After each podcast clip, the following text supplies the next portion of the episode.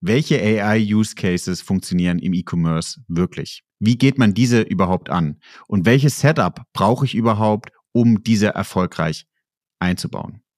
Mit Josephine von Otto Group spreche ich darüber und diese Folge ist auch für mich sehr spannend gewesen. Neue Folgen jeden Freitag. In dieser digitalen Welt gibt es einen speziellen Faktor, der über Erfolg und Misserfolg entscheidet. Daten. Doch nur die wenigsten wissen sie für sich zu nutzen. Wer seine Kunden verstehen will, um ihnen das bieten zu können, was sie brauchen, kommt um ein professionelles Datenmanagement nicht herum. Jonas Raschedi interviewt andere Experten aus den Data-Bereichen und zeigt Schritt für Schritt, wie genau das funktioniert. Herzlich willkommen zu My Data's Better Than Yours, der Data Podcast. Wie jeden Freitag ist auch heute wieder eine spannende Folge, die ihr hören werdet, nämlich es geht um das Thema AI. Jetzt habe ich schon ein bisschen was verraten, aber die liebe Josephine sitzt mir gegenüber, die stellt sich nämlich jetzt selbst vor, wer sie ist, was sie macht und dann tauchen wir auch in dieses tolle Buzzword nochmal ein. Ja, herzlichen Dank für die Einladung. Ich bin Josephine und ich bin Head of Data Engineering bei der Auto Group Data Works. Ich habe selbst einen Hintergrund in der Informatik und habe dann äh, parallel bei IBM gearbeitet und ganz schnell gemerkt, so all die Arbeit mit Daten macht mir am meisten Spaß und habe mich dann ähm, ja entschieden, mich auf Data Science zu konzentrieren erstmal und bin dann über den Master zur Otto Group gekommen und dort seit äh, sechs Jahren dort erstmal eingestiegen äh, als Data Scientist, genau. Und wenn man irgendwie so Otto oder Otto Group hört, dann denkt man ja als allererstes ein bisschen an diese Kataloge, ja. die ich früher auf dem Wohnzimmertisch lagen und so ein bisschen angestaubt sind. Äh, so angestaubt ist Otto nicht oder die Otto Group nicht, sondern ähm, die allermeisten Verkäufe gehen äh, über äh, ja, die Online-Systeme und über die App. Was vielleicht auch wichtig zu verstehen ist, zu Otto Group gehören noch ein paar mehr Unternehmen, nicht nur Otto, sondern zum Beispiel auch Bonprix oder Witt, Bauer, äh, Heine, About You oder vielleicht auch sogar ähm, Hermes als Versanddienstleister. Und wir als Otto Group Data Works sind eine kleine Firma, die die Daten von den verschiedenen Firmen zusammensammelt in einem großen Datenpool und dann darauf basierend datengetriebene Lösungen oder eben AI-basierte Lösungen baut. Ja. Und ähm, als, als Data Scientist habe ich das eben auch ja, selbst lange gemacht und jetzt begleite ich diese Themen eher konzeptionell äh, in meiner jetzigen Rolle. Sehr spannend, ja. Was mich total interessiert, ist das, das Thema, was ihr jetzt gerade beschrieben habt, was du so, so leicht gestriffen hast. Ähm, du sitzt ja vermeintlich, ich weiß nicht, ob man es Holding nennen kann oder Überorganisation über diesen ganzen Unternehmen. Genau. Und dort fließen von den ganzen spannenden Unternehmen, die ja auch einzeln spannend sind, wie About You, Otto und Co., die Daten. Was für Daten fließen da rein und äh, was für Use Cases entstehen dadurch? Und was hat das sozusagen, du hast jetzt auch Data Science gesagt, was liegt sozusagen dahinter mit ähm, AI und Co? Genau, also wir versuchen die Daten so standardisiert wie möglich von den ganzen Firmen einzusammeln. Und das sind dann zum Beispiel erstmal Produktdaten, ne? welche Produkte gibt es überhaupt auf den einzelnen Online-Seiten, äh, mit welchen Farben, Preisen und so weiter. Dann ähm, zu den Kunden, was bestellen die Kunden? Also ganz klassisch so Transaktionsdaten aber auch äh, Stammdaten wie vielleicht äh, die Postleitzahl ähm, von den einzelnen Kunden. Wir bearbeiten äh, keine personenbezogenen Daten, das heißt, eine E-Mail sehen wir nie. Ähm, bei uns brauchen wir auch gar nicht für unsere AI-Lösungen, aber ähm, zumindest so ein paar Sachen Richtung vielleicht noch Alter und ähm, auch Tracking-Daten. Das heißt, wir können viele Bewegungen, die im Webshop passieren, auch nachvollziehen und haben dort unser eigenes Tracking tatsächlich implementiert und ähm, sehen dann natürlich auch die einzelnen Verkäufe, aber auch, wie sich ansonsten die Nutzer auf der Webseite bewegen. Was bedeutet, also du hast ja gesagt, du, du, ähm, dein Team hast du, glaube ich, Data Engineering genannt, oder? Data Engineering und Data Science. Ähm, wir sprechen über AI. Lass uns doch nochmal die Hörer und Hörerinnen so ein bisschen abholen, was vielleicht für dich auch die Unterschiede sind, wenn ich das sozusagen, äh, äh, war ja vorher nicht abgesprochen. Äh, ich mache ja meistens keine vorher abgesprochenen Gespräche, von daher ist es nochmal cooler. Du weißt aber, dass du immer die Möglichkeit hast, nochmal rein zu reagieren. Aber was ist für dich sozusagen diese, die Unterschiede für, für die drei Themen und warum beschäftigt ihr euch vor allem jetzt oder vielleicht auch schon in der Vergangenheit mit AI-Themen? Genau, also was ist der Unterschied jetzt zwischen einem Data Scientist und einem Data Engineer? Ähm, das definiert sicherlich jedes Unternehmen auch ein bisschen unterschiedlich. Ja. Aber bei uns ist es auf jeden Fall so, dass die Data Scientists eher, sag ich mal, die Machine Learning Modelle entwickeln und ähm, wenn dann schon Daten vorhanden sind, diese quasi analysieren, sich anschauen, vorbereiten, ein Modell trainieren. Und die Data Engineers sind eher diejenigen, die die Daten erstmal heranschaffen. Also, dass wir die Daten überhaupt erstmal im Datenpool vorliegen haben, die geprüft sind, die gemonitort sind und aber auch hinten in der Kette sozusagen, wenn dann das Modell schon mal steht, dass die Software drumherum funktioniert, dass es automatisiert jeden Tag läuft, und da trennen wir zwar in den Rollen ein Stück weit, aber wenn wir jetzt ein Team anschauen, ein Produktteam, was dann ein Produkt entwickelt, dort ist dann immer eine, eine Kombi aus äh, Skills sozusagen vorhanden und an Rollen. Die arbeiten ganz eng zusammen und an vielen Stellen überschneiden sich natürlich auch die Rollen und die, die Tätigkeiten. Das heißt, viele Aufgaben und Tickets können auch von, von beiden bearbeitet werden, aber es gibt halt so diese Spezialisierungen, sag ich mal. Und deswegen war es jetzt für mich auch kein Problem, obwohl ich vorher eher als Data Scientist gearbeitet habe, aber einen Informatik-Hintergrund habe, jetzt sozusagen das Data Engineering zu leiten.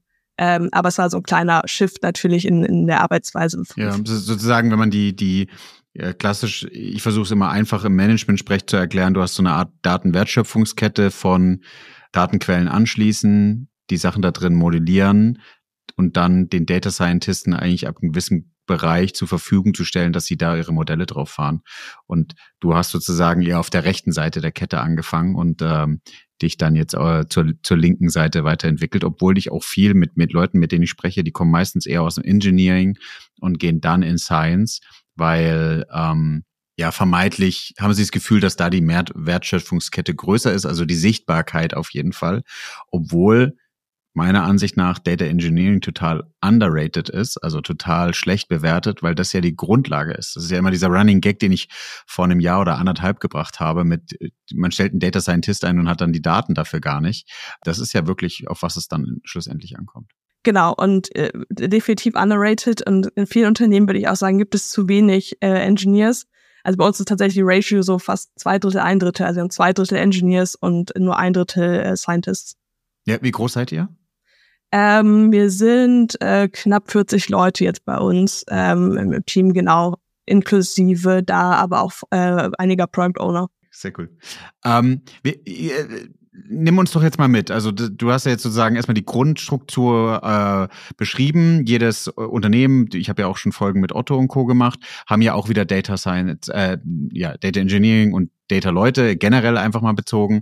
So, was ist für euch der Anwendungsfall und wo spielt für euch jetzt zum Beispiel das Thema, äh, das neue Buzzword, was ja so weit äh, getrieben wird, AI eine Rolle? Also grundsätzlich im E-Commerce äh, spielt AI an allen Stellen der Wertschöpfungskette äh, eine Rolle. Also wir können uns eigentlich den E-Commerce gar nicht mehr ohne AI vorstellen. Und das fängt an irgendwie im, im Einkauf, ne, wo du Produkte einkaufst und bewerten musst, kaufe ich das Produkt ein oder nicht. Äh, und stellst nachher auf meine, meine Plattform über zum Marketing, wie kriege ich meine Kunden überhaupt in den Shop, ähm, im Webshop dann selber, wie kann ich Personalisierung anbieten, was, was sind die relevanten Produkte für den Kunden, äh, dann die Logistik, also ähm, wann kommt das Paket eigentlich an, äh, wie viele LKWs brauche ich? Und dann ganz hinten irgendwo im Service, der Kunde ruft an und hat eine Rückfrage oder hat generell Rückfragen und dann geht's halt vielleicht Richtung Chatbots und Co. Also entlang der gesamten Kette bra braucht es überall AI, sag ja. ich mal, oder äh, ist es hilfreich, diese zu verwenden. Und auch überall da sind wir tatsächlich unterwegs mit unseren Lösungen, weil wir über die, die Jahre ähm, Daten überall sozusagen eingesammelt haben und, und vorliegen haben und standardisiert vorliegen haben und dann auch häufig das Ziel haben, die direkt für mehrere Firmen anzuwenden. Ja. Also ein sehr, sehr erfolgreiches äh, Thema, was wir in, in wirklich vielen Shops live haben, ist die Produktlistensortierung. Das heißt, wir nehmen uns die Daten der vergangenen Tage und wollen vorhersagen, was interessiert eigentlich die Kunden am nächsten Tag.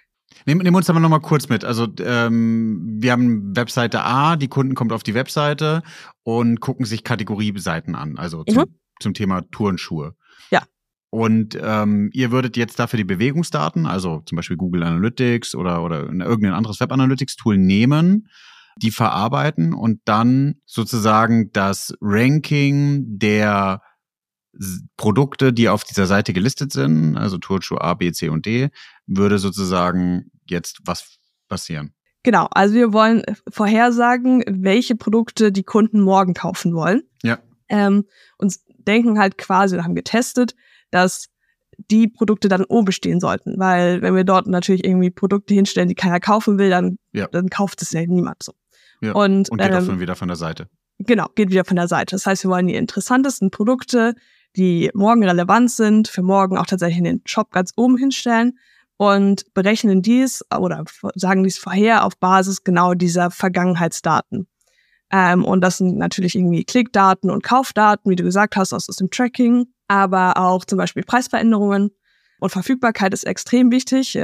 Könnte man sich irgendwie auch denken, aber ein Produkt, was die vergangenen Tage extrem hoch äh, sich verkauft hat, äh, könnte natürlich sein, dass es ausverkauft ist und das wäre auch sehr ungünstig, wenn wir das dann auf Platz eins in der Produktlistensortierung äh, darstellen, weil wenn es ausverkauft ist, dann kann es natürlich auch keiner mehr kaufen und dann gehen die Verkaufszahlen auch runter. Das war tatsächlich ein, ein, ein kleiner Fehler, den wir am Anfang begangen haben, dass wir die Verfügbarkeit nicht ausreichend stark berücksichtigt haben ähm, und äh, dann da die Verkäufe nicht, nicht ausreichend gut letztendlich waren. Ähm, aber das, das war eines der Themen, das wir gelernt haben oder dass das Modell gelernt hat, also ihr baut dann Microservice? Ist es dann Microservice, den ihr dann wieder in die, also macht ihr das dann für eine, muss ja nicht sagen für wen, aber sozusagen, ist es dann für eine Tochter wie Otto oder About You oder so, äh, warum machen die es nicht selber? Also das ist, hat unterschiedliche Gründe, warum das eine Firma vielleicht nicht selber machen kann. Ja. Ähm, das eine Ziel ist natürlich, dass man das synergetisch aufbaut. Das heißt, dass wir das gleiche Produkt, wie zum Beispiel diese Produktsortierung, direkt in fünf, sechs verschiedenen Webshops ähm, umsetzen können. Und das relativ schnell, weil wir natürlich alle Daten äh, in dem gleichen Datenpool vorliegen haben, der gleichen Form. Das ja. ist das eine. Das zweite ist, dass wir, wenn wir zum Beispiel noch personalisieren, ähm, was wir bei der Produktsortierung teilweise machen, dass wir die Daten von dem gleichen Kunden auch noch aus verschiedenen Shops verwenden können. Wenn, wenn der Kunde in mehreren Shops ist. Genau, wenn der Kunde in, in mehreren Shops ist ähm, und wir ihn zum Beispiel über die gleiche E-Mail-Adresse, wir haben zwar nicht die eine ausgeschriebene E-Mail-Adresse, aber zumindest eine hashte Variante, sodass wir den, den Kunden wiedererkennen können. Genau. Können wir die Daten zusammenführen und wissen dann quasi mehr über ihn. Das heißt, er war vielleicht sogar noch nicht mal ähm, jetzt auf zum Beispiel bauer.de, war aber schon mal auf, auf otto.de. Ähm, und wir wissen deshalb grob, was seine Interessen sind, wie alt er vielleicht ist oder ähm, wie preissensibel er ist und können das direkt anwenden und auf diese Produktliste sozusagen ähm, darstellen und dann ihm direkt noch relevantere Produkte darstellen. Ja, sehr mega spannend. Das, das ist so der zweite Grund. Der dritte Grund äh, kann natürlich sein, dass ähm, wir natürlich auch im Portfolio der Otto Group kleinere Firmen haben. Das heißt, die haben dann nicht ihre eigenen Data-Teams und die profitieren natürlich dann auch. Währenddessen ähm, natürlich größere Unternehmen wie, wie Otto, die haben natürlich ihre eigenen Teams und die bauen ganz viele Services selbst. Und das ist auch vollkommen fein, weil äh, die natürlich an, an vielen Stellen dann auch nochmal feinere Daten haben. Weil wir alle standardisieren müssten, damit unsere Services so funktionieren, wie sie funktionieren, äh, gehen natürlich an ein paar Stellen dann auch Daten verloren, in Anführungsstrichen. Und ähm, deswegen ist es so aufgebaut für verschiedene Teams. Mega spannend. Nimm, nimm uns doch nochmal mit, also ähm, ohne jetzt zwangsweise interne Zahlen zu nennen, aber was für ein Mehrwert entsteht für den Nutzer und dann auch zwangsweise ja auch für euch? Also welche Uplift seht ihr von welchen KPIs oder Metriken? Genau, also wir machen nur AI, wenn es irgendwas bringt, sagen wir das mal so. Ja. Ähm, das heißt, wir, wir schauen uns immer an, dass wir das Ganze in, in einem AB-Test auch tatsächlich einmal testen. Das heißt, die, die Hälfte der Nutzer sieht dann zum Beispiel unsere Liste und die andere Hälfte nutzt, äh, also nicht unsere Liste. Und dann schauen wir, was, was passiert. Und dort haben wir überall äh, entsprechende Uplifts gesehen, was ein, ein Vielfaches letztendlich von dem war natürlich von dem, was ähm, wir da reingesteckt haben an Energie. Und nur auch dann überlebt sozusagen ein, ein Thema. Ansonsten ja. hätten wir es abgeschaltet. Ja. Und das aber nicht von Anfang an so. Also da muss man schon sagen, da muss man sich immer rantasten. Er ist auch iterativ irgendwie. Also das ist ja mal, äh, ich, ich selber ja dafür eine C-Level-Position haben, aber es ist immer wieder faszinierend und ich bin selber, weiß mein Team immer maximal ungeduldig. Ähm, aber äh, es ist halt nicht von heute auf morgen erledigt und du musst halt diese, diese Varianten ja irgendwie mit dazu nehmen. Ja, Data Science Leute, die jetzt hier sind und vielleicht auch du lächeln und, und, und denken, naja, ist ja klar, aber dieses, du musst unterschiedliche Attribute testen, was ist, was spielt da darauf ein, welche Merkmale muss ich überhaupt mit reinnehmen? Das ist ja nicht von heute auf morgen irgendwie äh, Standardmodell drüber gezogen und Abfahrt. Genau wir versuchen immer iterativ vorzugehen, ähm, kleine Steps zu machen, äh, ja. zu lernen und dann ähm, den nächsten Schritt zu gehen. Und das kann ich nur, nur jedem empfehlen, der in dem Bereich arbeitet, da äh, nicht zu früh aufzugeben, natürlich immer zu schauen, was, was sind die Ergebnisse, warum sind sie so, alles zu hinterfragen und sich dann so vorzurobben. Also das gilt von, von allen Lösungen. So, wenn wir jetzt nochmal so auf, auf, auf Lösungen schauen. Sehr gerne. Also ich bin mega gespannt. Ich fand, ich fand den, den Case eigentlich auch schon cool. Und ich glaube, das ist faszinierend, weil wir sprechen ja eigentlich schon seit fünf oder sieben Jahren über diese Personalisierung von Kategorieseiten. Ja, jeder baut einen Marktplatz auf, jeder vermeintlich irgendwie entwickelt in Richtung Retail Media, aber keiner schafft wirklich ordentlich Kategorieseiten zu personalisieren oder jedenfalls sozusagen auf Mikrosegmente oder Segmente jedenfalls zu personalisieren. Ja. So, ich klebe an deinen Lippen, erzähl, das, erzähl die nächsten Sachen. Ich erzähle mal weiter. Ja. Genau, also, wenn wir jetzt so verschiedene Lösungen erstmal anschauen, auch jetzt gerade wenn man auch nochmal dieses generative KI-Thema hinzunimmt, was natürlich jetzt irgendwie so das ist, was alle beschäftigt, dann versuchen wir immer so in drei Kategorien aktuell zu unterscheiden. Das eine ist, wir wollen jetzt für den Kunden äh, etwas verbessern, wie zum Beispiel jetzt ne, ein Chatbot oder äh, vielleicht auch, auch die Produktlistensortierung. Ähm, und das ist das allererste, woran man natürlich irgendwie denkt weil das so direkt am Kunden ist. Und das sind super spannende Themen. Aber es gibt auch unglaublich viele Potenziale in der Organisation. Und dort gibt es eben auch noch weitere so strukturelle große Anwendungen, wie ähm, zum Beispiel jetzt eine Top- oder Flop-Erkennung im Einkauf, hatte ich eben auch schon mal so grob an, angesprochen, die dann quasi einfach interne Prozesse optimieren. Und die dritte Kategorie, die wir sehen, sind quasi individuelle Anwendungen, die jetzt sehr groß im Kommen sind, sei es äh, dass man ChatGPT oder ähm, Code Copilots ähm, oder ne, sonstige Copilots individuell in der Mitarbeiterschaft anwendet und jeder individuell seine eigene Performance optimiert. Also so, das sind so die, die drei Kategorien, die wir da sehen und an denen wir letztendlich aktuell auch, auch arbeiten. Und das eine total spannende Bandbreite und man darf diese zwei anderen Sachen sozusagen nicht, nicht vergessen. Als allererstes denken wir ja immer so an, an den Kunden, was total ja. spannend ist, aber ja. die großen Potenziale sind häufig auch einfach in internen Prozessen und, und damit beschäftigen wir uns natürlich auch. Gerne würde ich da sehr gerne mit reingehen, also mal wirklich in die Details abtauchen. Aber lass uns einmal ganz kurz Folgendes machen und ich hoffe, ähm, sonst beantworte ich die, die Frage, aber vielleicht kannst du sie auch beantworten. Ich glaube, im Volksmund ist dieses Thema Data Science und AI noch nicht gut abgegrenzt. Kannst du das mal einmal abgrenzen, was sozusagen der Unterschied zwischen Data Science und AI ist? Bleib dran. Ganz kurze Werbung eine kleine persönliche Bitte an dich, liebe Hörer und liebe Hörerin. Und zwar möchte ich meinen Podcast stetig verbessern und an eure Wünsche anpassen. Deswegen gibt es jetzt eine kleine Umfrage und zwar findest du den als ersten Link in den Show Notes. Da kannst du einige Fragen zu meinem Podcast beantworten und es würde mich extrem freuen, wenn du dir Zeit nimmst und wirklich alle Fragen einmal individuell ausfüllst. Vielen, vielen Dank. Jetzt geht's weiter. Werbung Ende.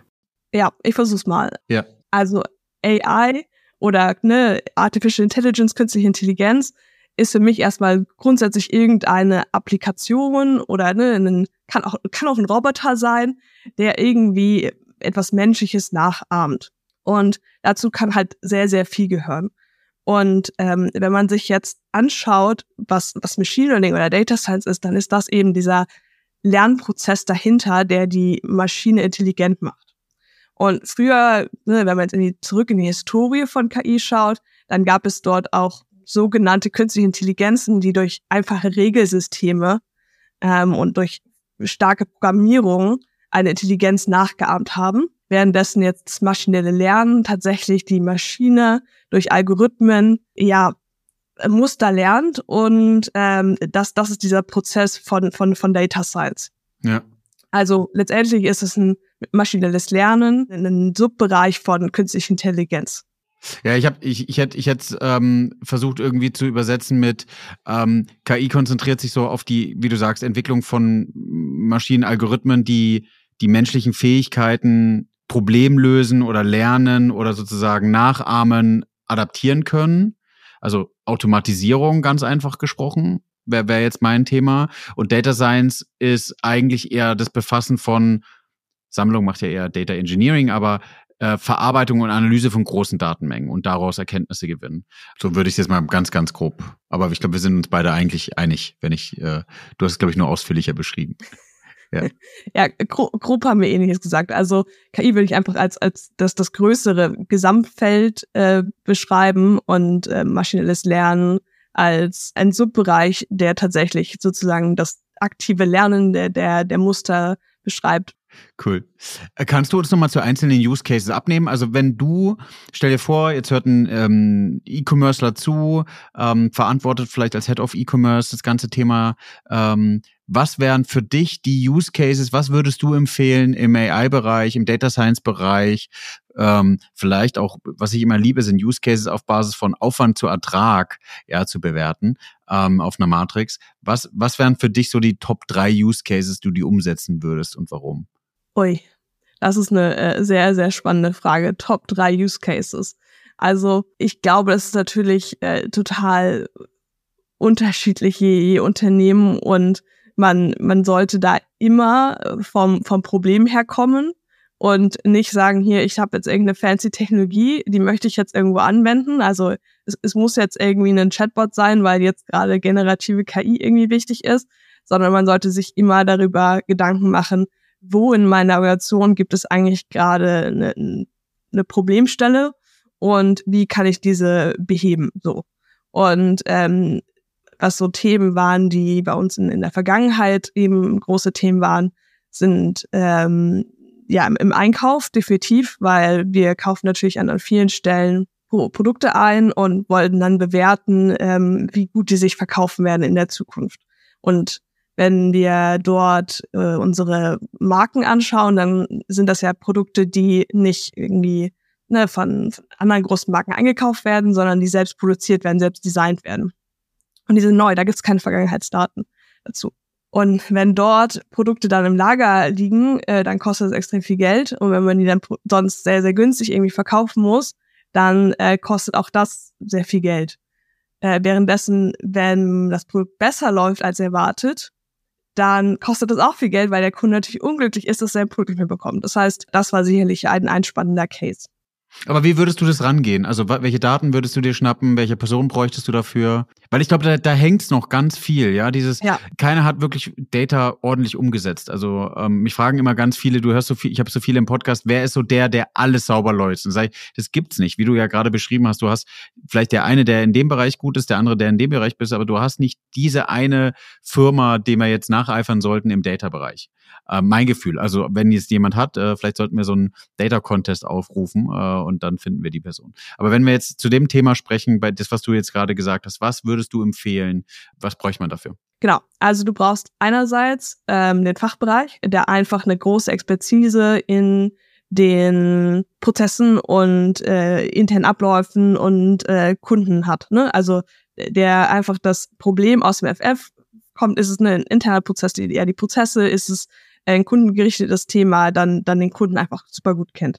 Und auf der anderen Seite brauchst du natürlich die, die Spezialisten, äh, die das Ganze umsetzen können, datentechnisch.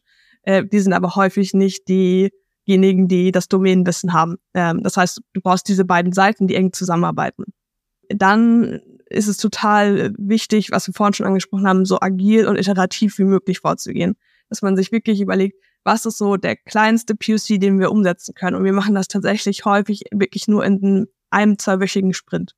Also wir machen uns vorher Gedanken, welche Daten brauchen wir, sammeln die ein, schauen, ob wir die vielleicht schon bereits vorliegen haben oder was wir zusätzlich brauchen. Kannst du das dann ganz konkret an dem Beispiel machen jetzt mit dem, was du, was du gerade beschrieben hast, sozusagen äh, Out of Stock Rate? Genau, also das, das Thema war so Top- und Flop-Erkennung und unter Produkten. Ja. Ähm, das heißt, wir haben geschaut, welche Daten haben wir schon, welche haben wir noch nicht, haben die erstmal eingesammelt, das war sozusagen Vorarbeit. Und dann haben wir uns mit drei Entwicklern und einem sozusagen, der so ein bisschen das Projekt geleitet hat, zusammengesetzt für zwei Wochen und komplett konzentriert nur darauf gearbeitet. Und dann halt schon nach so einer Woche erste Ergebnisse gehabt, draufgeschaut. Aber welche, welche Daten, also wenn du sagst, äh, ihr dürft nicht sagen, aber welche äh, Daten habt ihr euch da angeguckt? Also äh, Produktdaten habt ihr euch mit dazugezogen höchstwahrscheinlich? Genau, und Produktdaten und, und äh, Transaktionsdaten. Also in dem konkreten Fall ähm, sind das dann sehr, sehr feine Produktdaten gewesen, ne? wirklich von ähm, wie ist die Farbe, das Material, Materialzusammensetzung. Krass. Ich glaube, das ist auch wichtig, ne? Also, dass man wirklich auf so eine granulare Ebene runtergeht. Genau. Also in dem Fall hatten wir wirklich das, das Glück, dass die, die Firma da äh, sehr, sehr viele Daten vorliegen hatte in, in dem Bereich und wir dann auch, auch historisch diese Daten an, an einigen, Art, also an, an den Artikeln haben und an den neueren.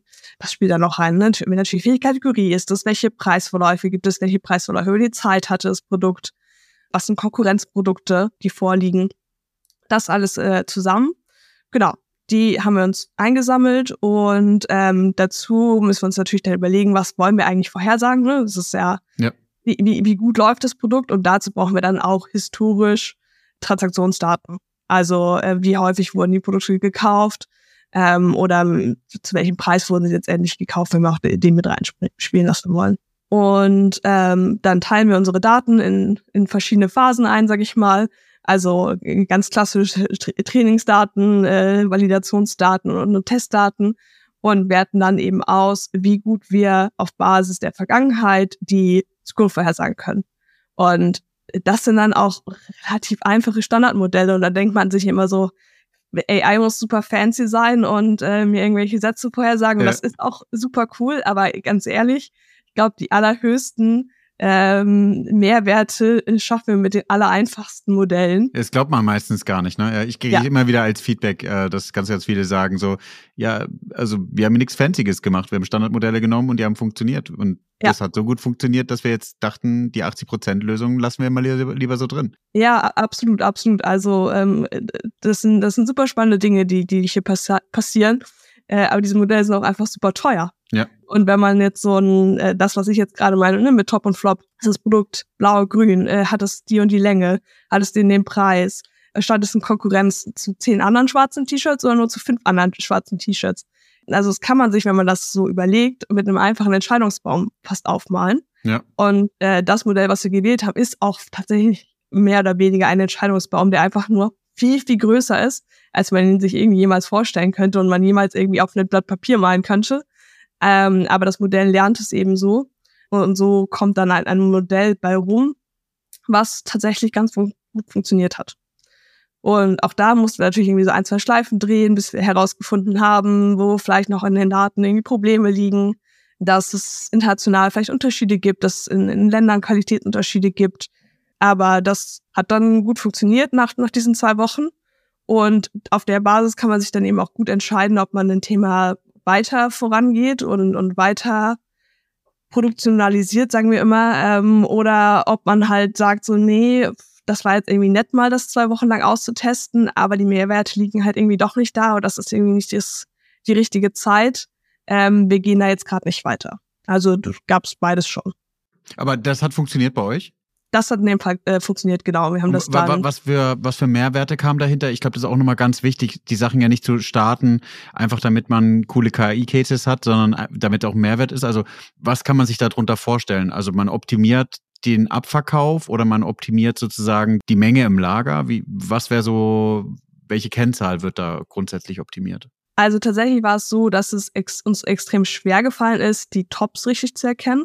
Also was ja. wirklich die absoluten Renner das hat leider nicht funktioniert. Ja. Äh, zumindest nicht im, ersten Lauf. Was aber sehr gut funktioniert hat, war die totalen Ladenhüter zu identifizieren. Ja, was ja auch schon mal hilft. Was schon extrem hilft. Ne? Ja. Wenn, es ist halt einfach sehr, sehr teuer, wenn man diese Ladenhüter im, im Regal liegen hat. Oder äh, wenn man dann halt Rabatte geben muss, dann hat man halt auch null Marge und äh, bringt halt ja. auch nichts. Und das ist halt ein total emotionales Thema im Einkauf, wenn du so ein Produkt designst und sagst, ähm, ich habe mir das jetzt hier ausgedacht, ich möchte, dass das irgendwie live geht, ähm, dann hat natürlich äh, die einzelne Person eine emotionale Bindung ein Stück weit zu, zu, diesem Produkt und sagt, das wird, das wird laufen.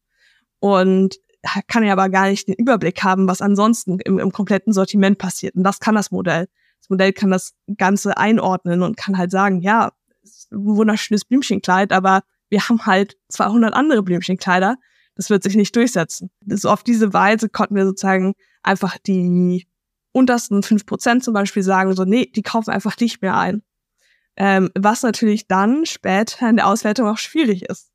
weil wir sagen jetzt vorher, diese fünf Prozent der Produkte kaufen wir nicht mehr ein, dann, dann haben wir sie nicht mehr eingekauft. Ja, ja. Dann können wir auch nicht mehr wissen, ob sie tatsächlich. Ob, ob, ob sie auch wirklich, ob ob es auch wirklich so wäre. Ähm, ob es auch wirklich ja, so wäre. Also wir können es nur auf den historischen Daten rein theoretisch äh, vertesten. Ja. Und haben das dann auch so gemacht, dass wir natürlich irgendwie das Ganze gesagt haben, ne, in ein paar Monaten kommt eine neue Kollektion live.